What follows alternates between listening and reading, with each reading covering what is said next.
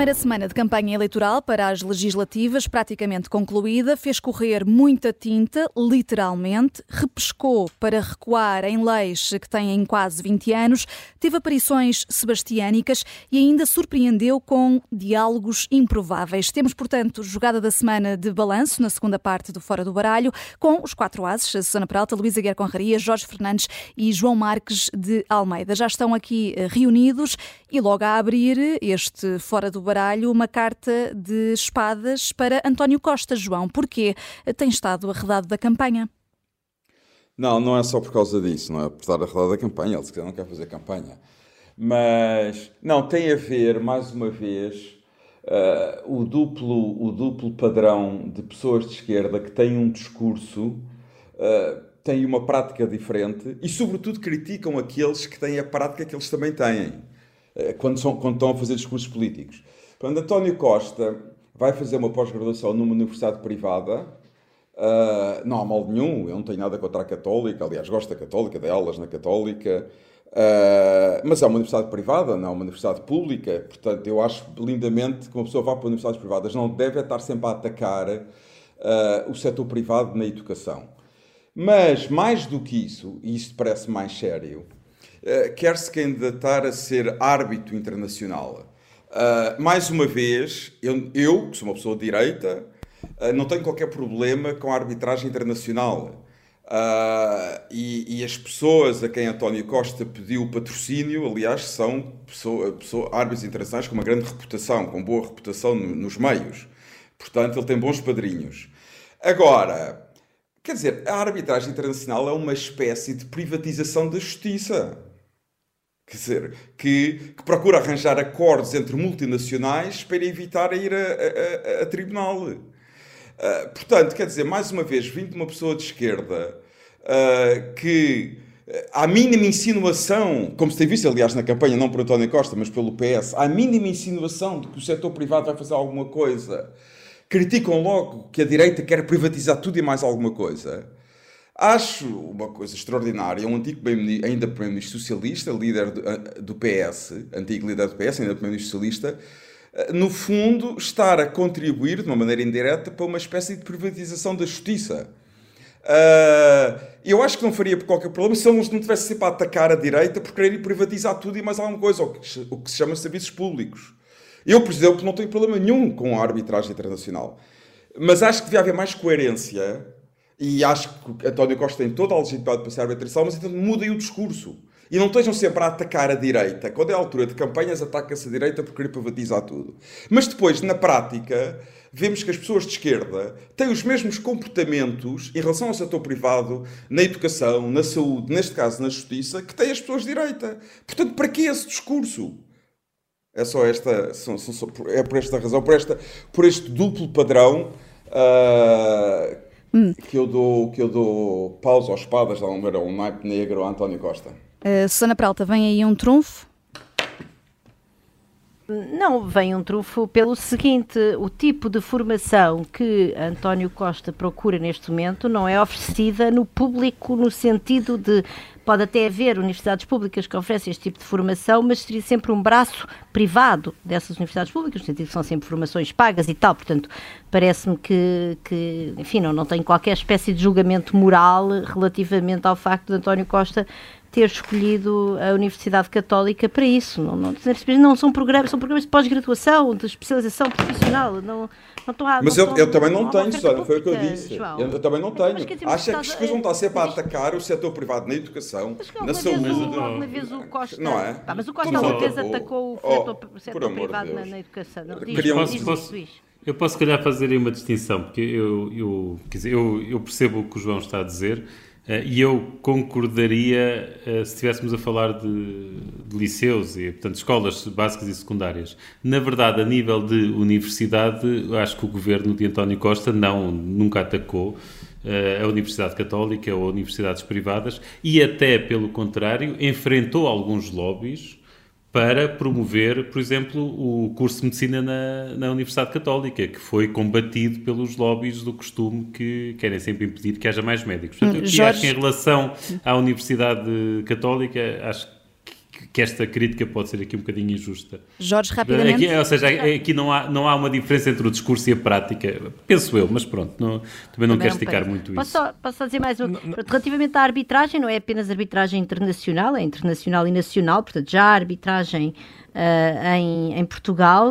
Uh, e aí também, mais uma vez, não me parece nada que haja qualquer espécie de contradição, mas aqui eu diria até que é pelos maus motivos, ou seja, Uh, isto é, enfim, é um sistema paralelo de, de, como o João disse bem, uma certa privatização da justiça, à qual só tem acesso um, algumas, algumas partes com uma capacidade para pagar e pronto, há, não, não, estou a dizer, não, não quero com isto dizer que haja decisões que sejam, digamos, desonestas por isso, de maneira nenhuma, mas de facto é, uma, é um, um braço, vamos dizer assim, da justiça que é privado e que é caro e que é só, ao qual só tem acesso alguns e desde logo os grandes negócios, quer dizer, e, e não vejo grande contradição entre isso e o homem que levou para o governo para negociar uh, uh, aspectos importantes da sua política económica uh, o seu melhor amigo. Portanto, acho que, acho que se calhar, enfim, daqui a pouco tempo Sim, mas isso também já criticámos. Estás, estás, a reforçar, Sim, estás a é reforçar a minha crítica. Não, não, eu estou, mas estou só a dizer que não é, não, também mais uma vez não vejo nenhuma incongruência. Quer dizer, eu acho que António Costa... Ficou claro, Susana, temos de detalhar. Jorge Fernandes, só não temos tempo para os próximos naipes. Jorge diz só então aqui, querias acrescentar?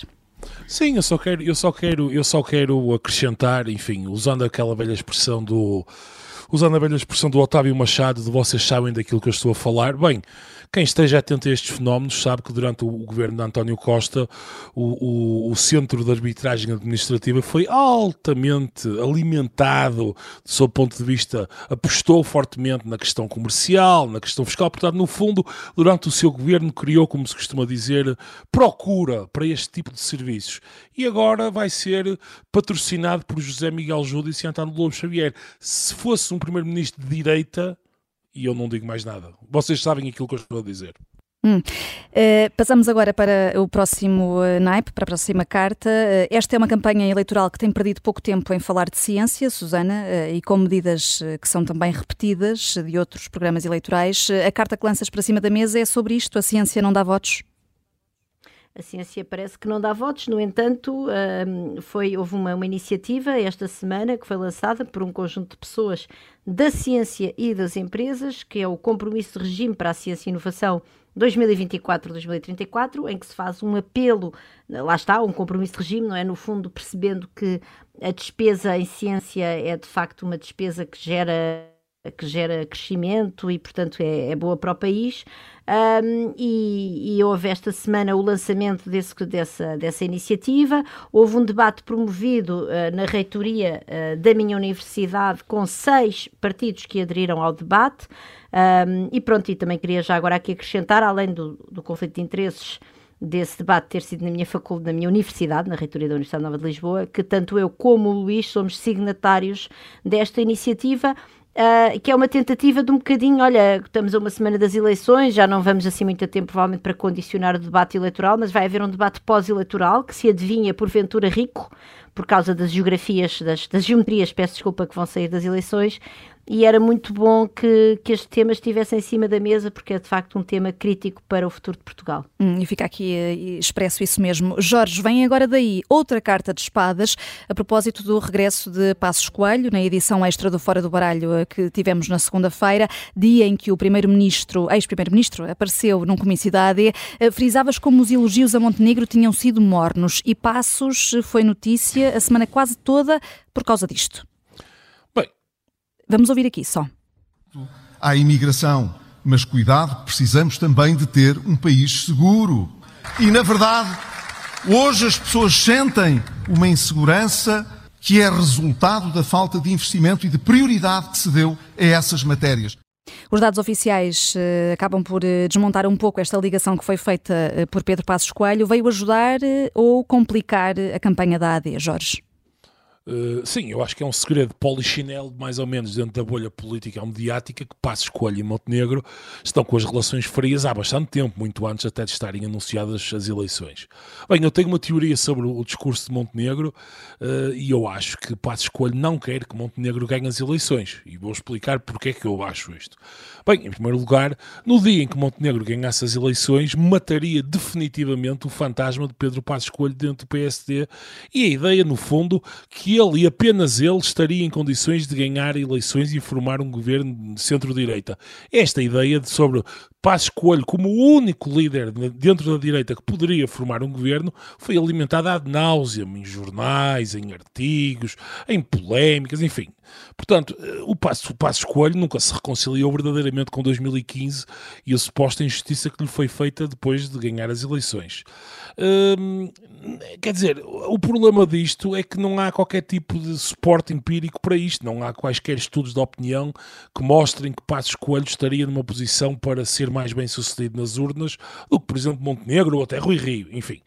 Em segundo lugar, se Montenegro ganhar as eleições, as ambições políticas de Passos Coelho acabam terminam. Quer dizer, mesmo que ele eventualmente sonhasse com uma, com uma, candidatura presidencial, teria de ir ao beijamão de Montenegro, que aí já não seria, digamos, um underdog, mas seria, uh, enfim, um primeiro-ministro em exercício, não é? Portanto, Passos Coelho passar, deixaria de ser o chefe para passar a ter, necessitar claramente do apoio de Montenegro.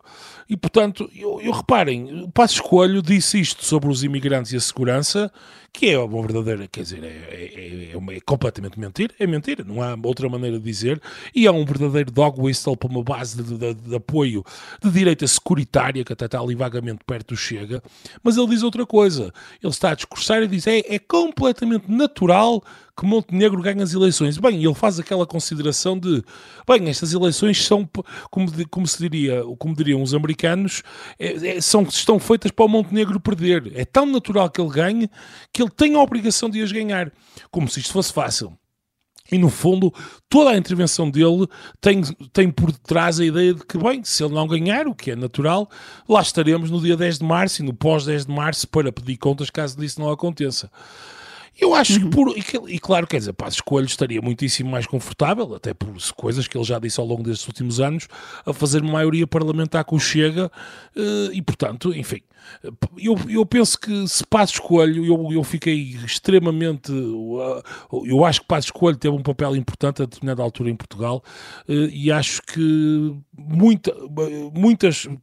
deitou fora muita da credibilidade conquistada em apenas 15 ou 20 minutos. Hum. Porque se ele. Deixa-me terminar, Vanessa.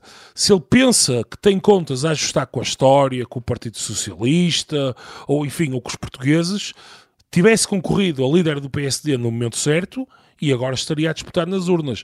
Agora, este tipo de intervenção, ou então, ou, e agora dever, deveria ter recusado simplesmente ter aparecido. Se era para fazer este tipo de coisas, eh, quer dizer, se tem uma agenda pessoal que é dele e, e, e legítima, mas quer dizer, ou vai apoiar o partido, ou então, se tem uma agenda pessoal que é contrária, obviamente, à do partido, enfim, poderá ter essa agenda e faz, enfim, noutros caminhos. Uh, trunfo de 30 segundos, João Marcos de Almeida. 30 segundos para responder a esta criatividade do Jorge, quer dizer, é um Não é criatividade, Jorge, não é, Jorge, João. Tu Jorge, o Jorge começou numa criatividade extraordinária, quer dizer, primeiro, eu conheço o Passo Escolho relativamente bem. Se ele quisesse fazer o que o Jorge está a fazer, não tinha aceito e fazer o discurso, não tinha aparecido. Passo Escolho não é esse tipo de pessoa oh, oh, que aparece para. Não, Mal. Então, ainda me tiram agora aos 30 é segundos. Quer dizer, não, eu sei que Passos Coelho não iria a um discurso para prejudicar Montenegro, é o primeiro ponto. Uh, segundo ponto, quer dizer, toda a gente parte do pressuposto que Passos Coelho está com intenções de voltar à vida política ativa.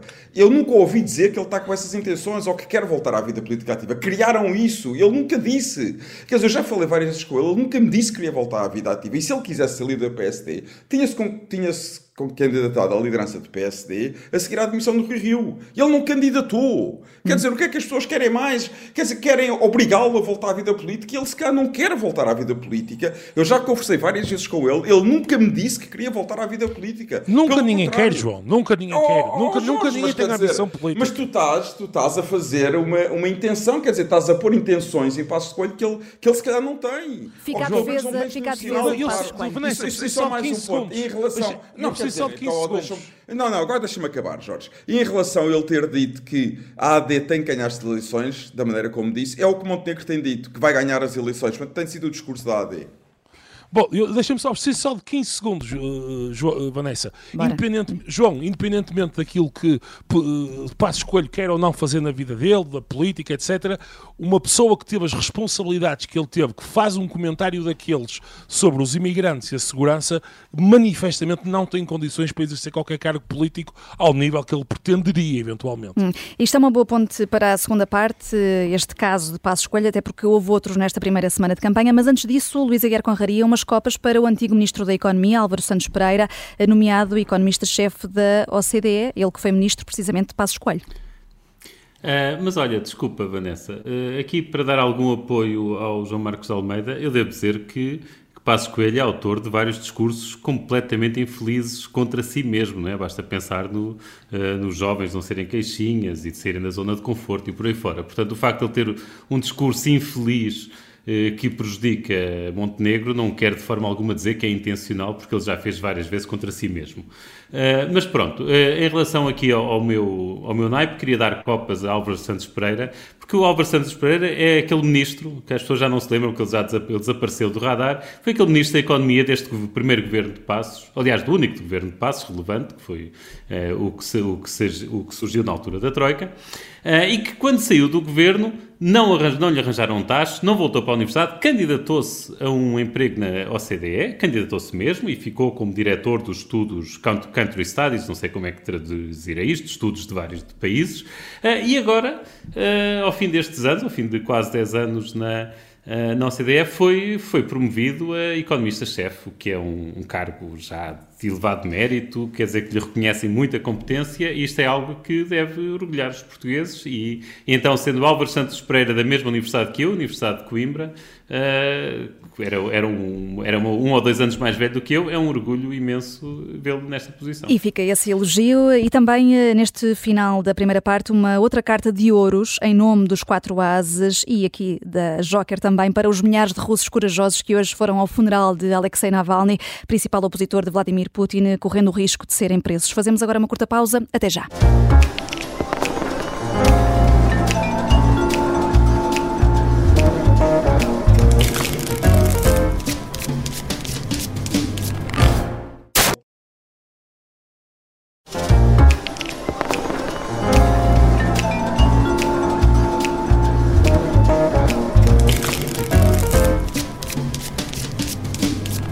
Jogada da semana no Fora do Baralho, dois momentos de campanha a abrir. Devemos ter a capacidade de tomar iniciativas no sentido de eh, limitar o acesso ao aborto e, logo que seja possível, procurar convocar um novo referendo no sentido de inverter esta lei. Pontaria não faltou ao jovem que me eh, abordou. Era mais fácil termos conversado. Luís Montenegro acabou salvo pela tinta do pequeno momento polémico do aborto para recorrer à expressão do próprio líder da AD, João Marcos de Almeida. Salvo? Não, quer dizer, o... vamos lá ver, vamos começar pelo que disse o Paulo Núncio, porque há aqui várias coisas que, que é importante dizer. Uh, primeiro, ele, quer dizer, não, não, não faz sentido ter esta discussão na campanha eleitoral não faz parte do programa da AD, ele está em campanha eleitoral, deve discutir o programa, portanto não faz sentido nenhum. Agora, dito isto, quer dizer, ele disse uma coisa em que acredita. E que eu saiba, não é crime nenhum uma pessoa poder levantar a questão do aborto. Ele não devia ter levantado nesta altura. Uh, obviamente. Mas quer dizer, há pessoa, e sobretudo, não se pode tratar uma pessoa que é contra o aborto como se fosse um troglodita uh, de extrema-direita. Quer dizer, há pessoas que são democratas, que são moderadas e são contra o aborto. É uma convicção profunda, por alguma razão. Na altura Sim. dos dois referendos. Oh, Luís, deixa-me agora acabar, se faz favor. Na altura dos dois referendos, as pessoas disseram que isto era uma questão de consciência individual e não completamente política. Portanto, quer dizer, uma pessoa pode ser contra o aborto e não há um radical eh, de direita. Além disso, quer dizer, ele também disse que teria que ser através de um referendo. Agora, o que eu acho que. Vamos lá fazer, ver uma coisa. Vamos recusar sempre um referendo em relação ao aborto para sempre? Porque, quer dizer, eu lembro as pessoas que eram a favor do sim, quando perderam no primeiro referendo, começaram logo a falar num segundo referendo pouco tempo depois. Agora que ganharam o segundo referendo, já não há mais referendos. Quer dizer, ele não foi, ele defendeu através de um referendo, ou seja, seriam os portugueses a decidir, não é o governo, não é ele, seriam os portugueses. Agora, o que eu não entendo é porque é que se defende novos referendos quando há um resultado e depois quando há outro resultado já não se podem fazer mais referendos. Isso também não entendo. Hum. Eh, Jorge uh, Fernandes, foi mais do que um pequeno momento polémico, como diz Luís Montenegro, é que estamos a falar de um vice-presidente do CDS, Paulo Núncio, que é candidato por Lisboa a estas legislativas e que em plena campanha eleitoral vem assinar com esse novo referendo. Bem, eu antes de mais quero dizer que Montenegro tem feito uma campanha absolutamente impecável, isto é, tem conseguido manter uma, ou pelo menos transmitir uma serenidade e tentar apagar quase todos, quase todos aquilo que podemos chamar o, o fogo amigo, recordando a saudosa guerra do Iraque, ironia, para quem não, para quem às vezes pode, podemos ser algum ouvinte mais sensível. Mas de facto, Montenegro tem, infelizmente, e o PSD tem havido vários, vários tiros no pé ao longo desta semana. Enfim, Paulo Núncio, na minha opinião, eh, fez umas declarações absolutamente ridículas e pouco profissionais. E isto não tem nada a ver com o conteúdo das declarações. Eu concordo com o João que ele não só pode ter a posição de ser contra o aborto, é perfeitamente legítimo e democrático, e temos, não é, nem é apenas que aceitar, quer dizer, é, é democracia e a, e a, liberdade e a liberdade das posições. Agora, ele, ele tem, que, tem, que, tem que saber, e aqui é que vai a, a falta de profissionalismo. Um político experimentado e profissional não pode cometer um erro destes. Não há estados de alma, não, em campanhas eleitorais, não há posições pessoais e que não vinculam o partido ou a coligação. Isto não existe. Eu com isso concordo. Estamos, aqui, estamos, Estamos a uma semana e meia das eleições, especialmente para, para, para Paulo Núncio, que é o representante de um zombi político. O CDS, que deveria estar eternamente agradecido ao PSD, porque o PSD foi resgatar o CDS ao, ao mundo, ao mundo dos mortos. E eu sei que há muita gente dentro do CDS que acha que o CDS tem uma, uma marca eleitoral muito forte, que tem imenso valor, mas lamento, isso, nada disso é verdade. Portanto, acho que um bocadinho de gratidão por parte, por parte de Paulo Núncio, que inclusive, juntamente juntamente com o Nuno Melo, é uma das pessoas, um dos dois que garantidamente vão ser eleitos, um bocadinho de gratidão para com, para com a ADA e facilitar a vida à ADA e ao seu líder, talvez, talvez fosse boa ideia. Portanto, este não se pode ter estados de alma numa campanha eleitoral e foi um momento, quer dizer, não é infeliz, é pouco profissional. Ser político e, e fazer uma campanha eleitoral implica profissionalismo, saber estar, quer dizer, se isto fosse uma empresa, isto era um daqueles erros que daria direito a despedimento. E, Luís, querias ter tronfado há pouco o João Marcos de Almeida. Estás mais alinhado aqui com o Jorge? Não, não, não até parece que o, que o, João também está alinhado com o Jorge. Uh, a minha questão aqui não, não tem a ver. Já eu acho que o, o, João tem razão, quer dizer, é uma questão de tempo. Este, os assuntos nunca morrem. Os assuntos nunca morrem. Uh, Vai-se voltar a discutir o aborto. Mas é não há estados de alma em campanhas. É, e, e, é possível que daqui a uns anos haja referendos, e tudo isso é normal e, e, e os assuntos nunca ficam de vez encerrados. Portanto, eu, eu, nisso estou, estou de acordo com o João.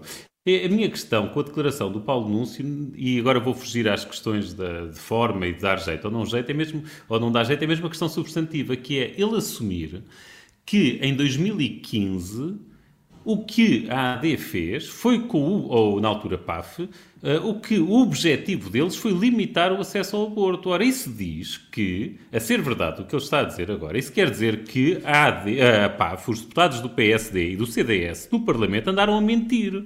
Porque eles quando andaram, quando promoveram aquela alteração da lei, eh, em que, por exemplo, em que restringiam, em que, em, por exemplo, em que obrigavam as mulheres a ter aconselhamento psicológico obrigatório para poderem fazer o aborto, eles negaram sempre que o objetivo fosse limitar eh, o acesso ao aborto. Eles diziam que era para permitir à mulher ter uma decisão mais informada. Nunca foi para limitar. Ora, e, era, e eram acusados pela esquerda de estarem a limitar. Ora, eh, quase 10 anos depois, afinal, vêm dizer que os argumentos que usaram na Assembleia da República eram falsos. E, portanto, isso uh, quer dizer alguma coisa e, e, e, isto é independente dele ter direito uh, a ter a opinião que quiser sobre o aborto, evidentemente. Uh, uhum. E pronto, agora, de resto, acho que estas declarações, agora do ponto de vista da politiquice, acho que estas declarações ajudam a mobilizar a esquerda. Portanto, isto é claro que é obviamente que a esquerda agradece estas, estas declarações. Hum, a Susana, já que foi a própria AD a trazer o tema da interrupção voluntária da gravidez à baila, de novo, uh, e apesar de recusar mexer na lei, é o que diz Luís Montenegro, o que está na legislação atual nem sempre é aplicado. O líder da AD tem de dar mais esclarecimentos sobre o que vai fazer em relação a isso? É bem, eu escrevi isso hoje no público e até houve pessoas no, no Twitter que, que, me começaram a perguntar, então e os outros não têm também? Sim, os outros também têm, como é óbvio. Eu acho que todos os partidos neste momento uh, se deviam posicionar relativamente à lei do aborto, não na perspectiva de dificultar o acesso como o Paulo Núncio quer fazer, e aliás gabou-se, quer dizer, eu acho o verbo certo relativamente à intervenção de Paulo Núncio esta semana foi de gabar, portanto, ele, ele, ele reivindicou os louros de ter dificultado o acesso. E disse, inclusivamente, disse, bom, era PSD-CDS, enfim, era AD com outro nome. Portanto, ele estava claramente a, a, apelar ao voto na AD neste sentido. Isso não vale a pena, ele não estava, ele não estava a manifestar a sua opinião eh, pessoal relativamente ao aborto, à qual, obviamente, tem direito, num, enfim, num, num jantar de família, entre amigos, e, e, a ser gravado malevolamente e depois isso aí parar às redes sociais. Não foi isso que aconteceu. Um, relativamente à tua pergunta, é evidente que todos os partidos têm a obrigação de se posicionar posicionar relativamente àquilo que está a acontecer no acesso ao aborto, porque de facto a lei não está a ser cumprida. Já falámos aqui disso no Fora do Baralho, e aliás eu devo dizer que a Ana Salopes escreveu sobre isso ontem também no público.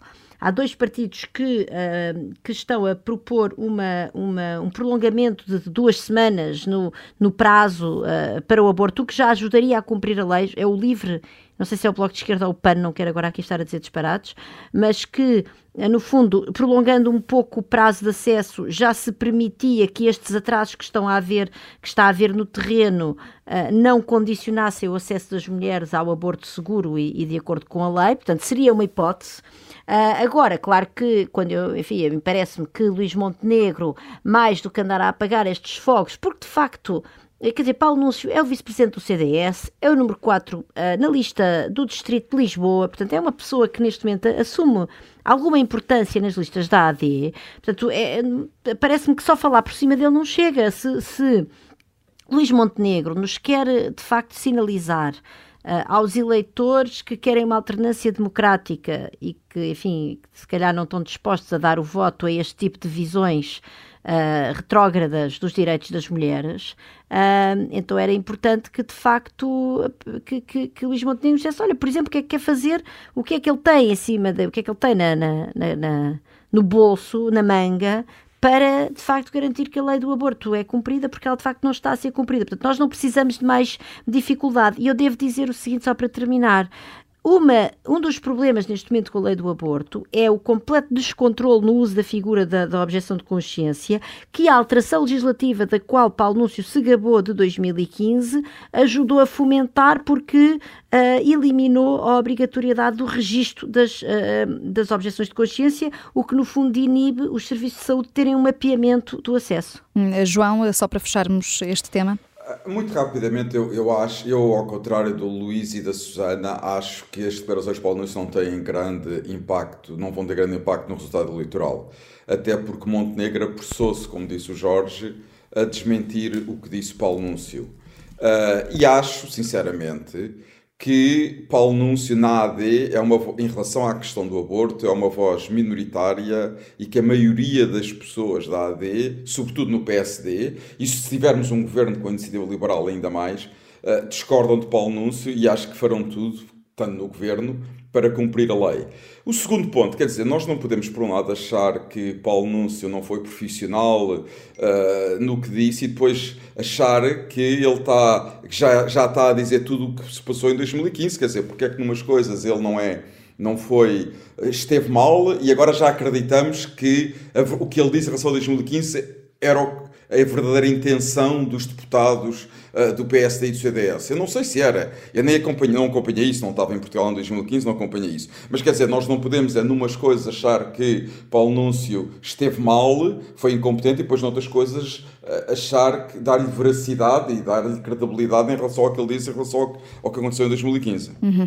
Um, vamos agora, ainda a propósito da AD, olhar para uh, outro, outra aparição, além de Passos Coelho e depois Assunção Cristas. Hoje é a vez de Durão Barroso, vai ao comício da AD uh, em Santa Maria da Feira. Uh, será um trunfo melhor do que Passos Coelho, Jorge? Eu tenho muitas dúvidas, pessoalmente, quer dizer, tenho muitas dúvidas sobre, sobre até que ponto é que a entrada de um, de um líder em campanha, seja Drão Barroso, seja Passo Escolha, enfim, seja, que, seja o próprio Cavaco, tenha propriamente grandes efeitos, eh, na, na, no, sendo um trunfo, digamos assim. Certamente eh, posso garantidamente dizer que Durão Barroso vai fazer um discurso impecável e sem o menor, e sem o menor, eh, e sem o menor tipo de, de enfim, de, de coisas infelizes que Passo Escolho diz, infeliz é dizer o mínimo. Hum. Portanto, sob esse ponto de vista, penso que Montenegro encarará esta noite com um sossego que certamente não encarou a noite de segunda-feira.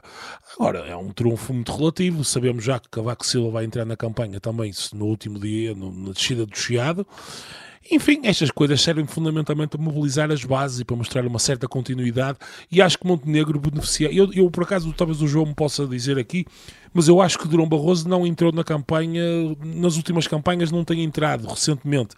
Quer dizer, eu acho que acima de tudo, isto é especialmente verdade com, com Cavaco Silva, Uh, isto, no fundo, para Montenegro, uh, o facto, por exemplo, de Cavaco ter ido um, ao, ao, Congresso, a um dos congressos do PSD, serve, enfim, de alguma maneira para, para ungí-lo como um líder próprio e um líder capaz de ser Primeiro-Ministro. Hum, uh, João, tu que foste assessor de Durão Barroso. Sim, antes de mais, quero fazer essa declaração de interesse. Trabalhei com Durão Barroso e sou amigo dele. Portanto, é, é importante que as pessoas saibam isto e saibam isso antes de eu começar a falar sobre Durão Barroso. Uh, não, ele não foi às campanhas quando, do PSD quando o Rio era líder do PSD. Um, quer dizer, eu também não consigo avaliar objetivamente se a entrada dele na campanha e um discurso trará mais votos à AD ou não. Não consigo, não, não consigo avaliar. Agora, eu tenho a certeza que ele vai fazer um bom discurso, vai fazer um grande discurso, é muito profissional, quer ajudar Montenegro a ganhar as eleições, não tenho qualquer dúvida sobre isso, é muito profissional e, e, tem, um, quer dizer, tem muita experiência política, a experiência política de Dom Barroso, aliás, ele tem uma experiência política que mais nenhum político português tem. Uh, e, e até nisso, Luís Montenegro e um futuro governo, se houver um governo da AD, pode beneficiar. Ele tem muita experiência política, é uma pessoa com muitos bons contactos na Europa e fora da Europa. Uh, e se houver um governo da AD e o Luís Montenegro for Primeiro-Ministro, seguramente que o pode ajudar na Europa. Uhum. E não é que, eh, quase a acabar a primeira semana de campanha, o LIVRE também protagoniza uma polémica? Há caminho a fazer. Não é em tudo, não temos a mesma visão sobre o SNS, aí lamento. A direita propõe coisas para o SNS que não é o que a maior parte das pessoas quer, porque tem medo de perder o que, tem, o que nos tem servido, mas há questões democráticas nas quais podemos dialogar. E com a direita democrática, é o que diz uh, Rui Tavares, isto é ou não é o que o líder do LIVRE tem dito já mais do que uma vez, Susana? Mariana Mortágua acusou de estar a confundir o eleitorado. Quer dizer, eu, eu, acho que sim, eu acho que, que, não, acho que, que Rui Tavares não, não mudou de opinião, pelo menos ele próprio, aliás, disse que não tinha mudado de opinião. Eu acho que há uma há uma visão à esquerda um pouco manicaísta uh, que no fundo que não, que não quer o diálogo democrático e isso é mau, não é? Porque de facto nós como o João, aliás há bocado disse e bem, nem todos pensamos da mesma forma um, e, e, nós já aqui nos fartámos de discutir no Fora do Baralho, não é? Que se nós queremos, bom, nem todos aqui querem, mas há aqui pessoas que acham que devia haver um, um, cuidado generalizado dos partidos uh, para não deixar o Chega entrar em entendimentos de governo ou até entendimentos de incidência parlamentar, porque isso, no fundo, leva o Chega a ter uma influência nas políticas públicas em Portugal que nós, se calhar, não queremos que ele tenha, e, portanto, eu acho perfeitamente razoável. E, ouvintes, repara, eu sou o único que discorda disto. A Susana estava aqui a falar de mim, não me disse explicitamente. Ah, mas desculpa, de mas era ti, era ti, claro, claro, mas não foi, não foi por mal, podia ter não. dito, não foi, não foi, não, não foi estratégico, não estava aqui a tentar. Uh, não, não, repara, não há mal o acho Sim, sim, sim. Não, não, eu sei, eu sei, claro que não há mal nenhum, mas repara, o um, Joker, o, o Rui Tavares, até estas declarações, ele até diz: olha, há coisas em que concordamos, há outras que não, e por exemplo no SNS não concordamos, mas há outras em que concordamos e há um caminho a fazer. Quer dizer, eu acho que isto é de uma. É de uma tranquilidade este tipo de declarações que me custa um pouco depois ver hum, pessoas à esquerda, no fundo, a tentar. É sempre aquilo que dizem, não é? Que há o Rui o Rui eh, Tavares é a esquerda de que a direita gosta. Quer dizer, eu, por exemplo, sou uma pessoa de esquerda e aprecio a ver que haja pessoas à esquerda que tenham este discurso não manicaísta e consigam separar a direita que ultrapassa linhas vermelhas, como por exemplo o Chega, da direita que não ultrapassa, como certamente é o caso de Luís Montenegro. Uhum. E uh, Rui Tavares esclareceu depois uh, que uh, não, não quer fazer qualquer tipo de coligações ou apoios à direita. o que está disponível é para acordos em matérias muito particulares, muito específicas, em sede parlamentar. Mas depois deste episódio, que tem marcado a campanha também, antevês Jorge Fernandes uma transferência de votos do LIVRE para outros partidos à esquerda? Eu sinceramente espero que não, porque se isso acontecesse, significaria que a estratégia absolutamente miserável de desinformação que muitas pessoas ligadas ao Bloco de Esquerda fizeram nas, nas últimas 48 horas nas redes sociais significaria que tinha funcionado, porque o que o Rui Tavares disse foi absolutamente claro e cristalino, e foi exatamente aquilo que tu disseste, Vanessa, foi a ideia de que se houver eh, políticas e determinados, eh, enfim, pontos eh, de, de, de determinado, enfim, de, de, certos issues de policy em que haja um acordo e que haja uma possibilidade de fazer algo que se considera importante e positivo para o eleitorado livre e para os portugueses, enfim, aquilo que é o entendimento do partido, eh, não, não hesitará em fazer um acordo, um acordo à, à esquerda, à, à, com, com Luís Montenegro, e portanto, eu, eu acho que a campanha de, de, verdadeira desinformação, de perseguição que existe nas redes sociais, existem muito maus fígados entre muita gente do Bloco de Esquerda e, e o Livre, e esta campanha de desinformação fica muito mal e, enfim, mostra o sectarismo da esquerda. Enfim, há uma certa esquerda portuguesa que vive na Idade da Pedra, claro, eh, de esquerda nem ao marxista. Por exemplo, se olhassem para a Alemanha, veriam os verdes, que são o equivalente ao livre, que são a esquerda moderna, que são a esquerda europeia, a esquerda ecologista, hum. e estão numa coligação neste momento com o SPD e com o FDP, que é um partido, enfim, liberal, digamos assim, o equivalente à nossa iniciativa liberal. E, portanto, enfim, este, alimentar este tipo de casos eh, não faz bem a ninguém, ainda por cima distorcendo uma coisa que não foi dita. Uh, João, uh, 20 oh, segundos. Oh, Jorge, só uma coisa, eu, eu, eu, acho que disse mais ou menos a mesma coisa também, não foi só a Joker, estávamos, acho que estamos todos de acordo. Sim, sim, não, estamos todos de acordo. É, eu, eu acho que foste pouco... ao Rui Tavares, uh, Vanessa, eu acho que de certo modo ele está a ser coerente, porque, porque ele diz que, e tem insistido muito nisso, que o Chega é um partido antidemocrático. Eu, eu discordo nisso em relação a ele, mas é a opinião dele e eu respeito. Uh, mas se ele diz isso, então é coerente dizer que para impedir que um governo AD, Iniciativa Liberal, faça entendimentos com o Chega, que ele esteja disponível para conversar com, com esse governo. Acho que faz, é uma coerência, porque, se, porque é, essa é a posição de quem diz que o Chega é o que é, é um partido antidemocrático. Em segundo lugar, eu acho que ele também está a ser inteligente, porque, quer dizer, eh, se houver um governo de direita, será um governo minoritário, quase certeza absoluta, não é? É o cenário mais provável, um governo minoritário e que vai ter que conversar com muitos outros partidos durante os orçamentos. Quer dizer, e Rui Tavares tem toda a legitimidade de procurar querer influenciar um orçamento com uma ou duas medidas que ele acha positivas para o país. Uhum. Acho que isso faz parte da vida democrática. Uhum. A democracia pluralista também é isso. Nós temos que saber falar com pessoas com os quais discordamos na maior parte das coisas, desde que não haja princípios fundamentais em que se discorde. Por outro lado, e, e agora, só para terminar, eu gostaria de dizer, eu gostava muito, e era bom para a democracia portuguesa, que o livro ficasse à frente do Bloco e do PCP. Hum. Uh, uh, e és apoiado uh, pela Susana Peralta, que está aqui a dizer-me no, no, nosso. Ah, eu concordo absolutamente. Concordo Olha, terminamos aqui com, com fair play depois da discussão deste, deste Fora do Baralho e com os quatro ases em sintonia. Para a semana há mais campanha e a democracia no seu esplendor. Há eleições, dia 10 de março. Bom fim de semana a todos.